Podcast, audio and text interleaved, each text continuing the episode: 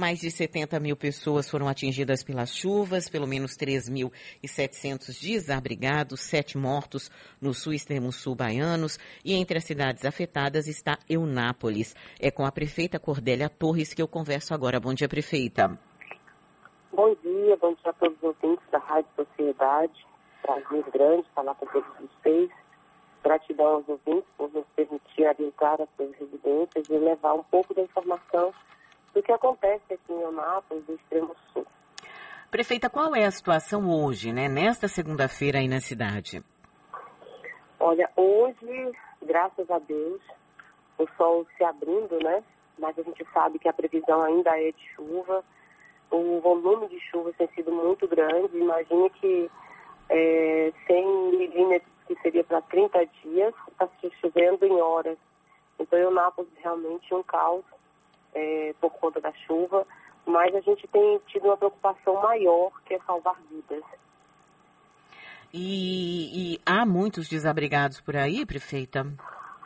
Nós temos um número maior de desalojados, uhum. em torno de 600 a 700 pessoas desalojadas. Nós temos em Anápolis 140 mil habitantes.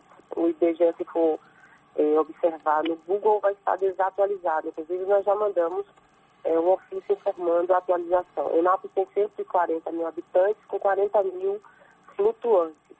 Então, nós temos hoje, é, tem 60 mil casas. Em torno de 70% delas foram atingidas. 1.496 ruas. Eu diria que praticamente todas as ruas de Eunápolis foram atingidas, de uma forma mais grave e outras não. Então, assim, nós temos um número muito grande de pessoas que estão em situação de extrema pobreza, em torno de 30 mil pessoas nessa situação.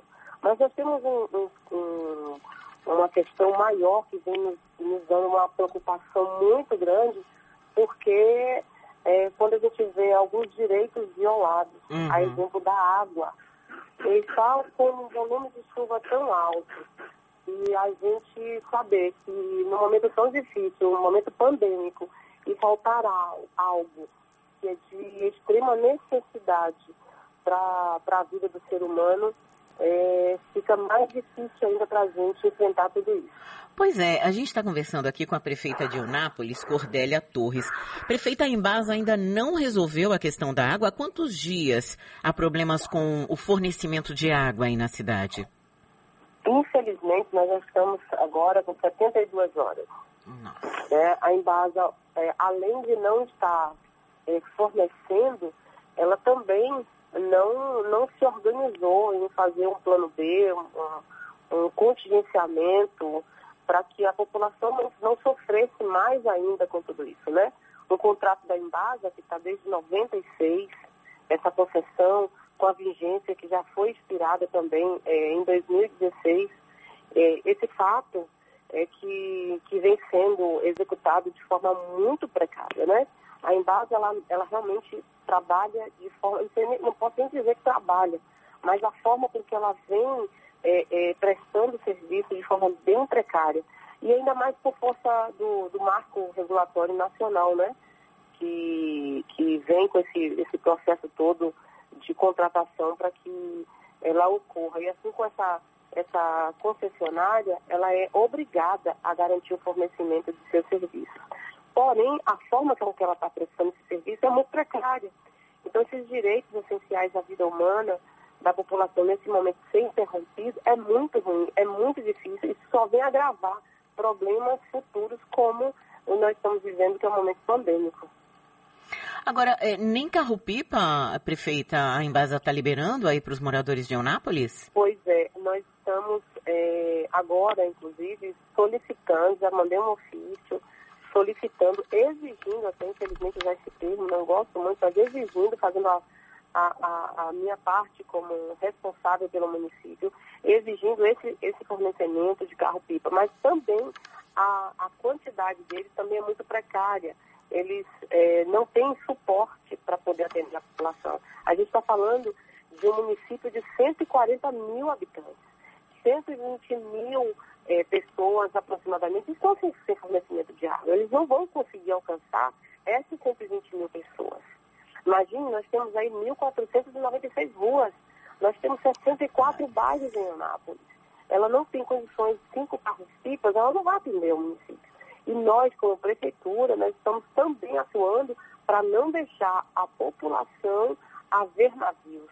Imagine, eu vi até uma, uma, um comentário na rede social da Embasa. Se chove, que nós deveríamos, eles deveriam aproveitar o volume de água para ter uma, um reservatório. Então, se chove, não tem água. Se tem seca, não tem água. Então, quando é que a Embasa vai fornecer água? A gente não consegue entender essa, essa dinâmica deles, né? Porque se você pode observar, quando tem seca, as pessoas querem o quê? Água. Uhum. E Embasa não fornece. Aí justifica que está na seca.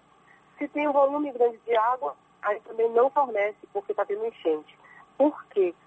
Falta de planejamento, falta de organização, falta de responsabilidade, falta de cumprimento do seu dever. Agora, prefeita Cordélia, qual é a previsão da Embasa de normalização do serviço? Se é que tem. Eu gostaria, eu gostaria de ter essa resposta, mas a Embasa, infelizmente, não, não, não informa quando ela vai voltar a funcionar, quando vai voltar a prestar serviços à comunidade, à população, quando vai voltar o seu, o seu curso normal. A, o que nós percebemos por falta do planejamento da organização da Embasa, é, isso vai se estender ainda por, por alguns dias.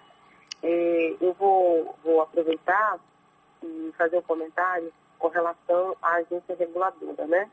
É, ela informa, a agência informa, que de acordo com a resolução 1 de 2011, em seu artigo 3 diz, compete a prestadora de serviço de abastecimento de água e esgotamento sanitário do seu município sobre sua responsabilidade Aí tem ela, a operação e manutenção de serviços de, cap, de captação, transporte, preservação e distribuição de água. Essa resolução ela é da Comissão de Regulação de Serviços Públicos de Saneamento Básico do Estado da Bahia. Ou seja, em resumo, todos esses serviços que a Embasa deveria estar prestando, que está de acordo a essa resolução, está embasado em um artigo com a força da lei. Essa operação de manutenção de serviços, de captação de transporte, a Embasa não cumpre, infelizmente. Tá certo, quero agradecer aqui a, a conversa com a prefeita Cordélia Torres de Onápolis e pedir uma atenção especial, né, para a Embasa, para que, enfim, para reduzir ou minorar o impacto das pessoas da vida, na vida das pessoas que já estão sofrendo tanto com a chuva, né? A chuva a gente não tem muito o que fazer, ela cai, é uma intempérie, mas esse planejamento aí é, falado, citado pela prefeita, é possível ser feito. Prefeita, muito obrigada, viu? Bom dia para a senhora.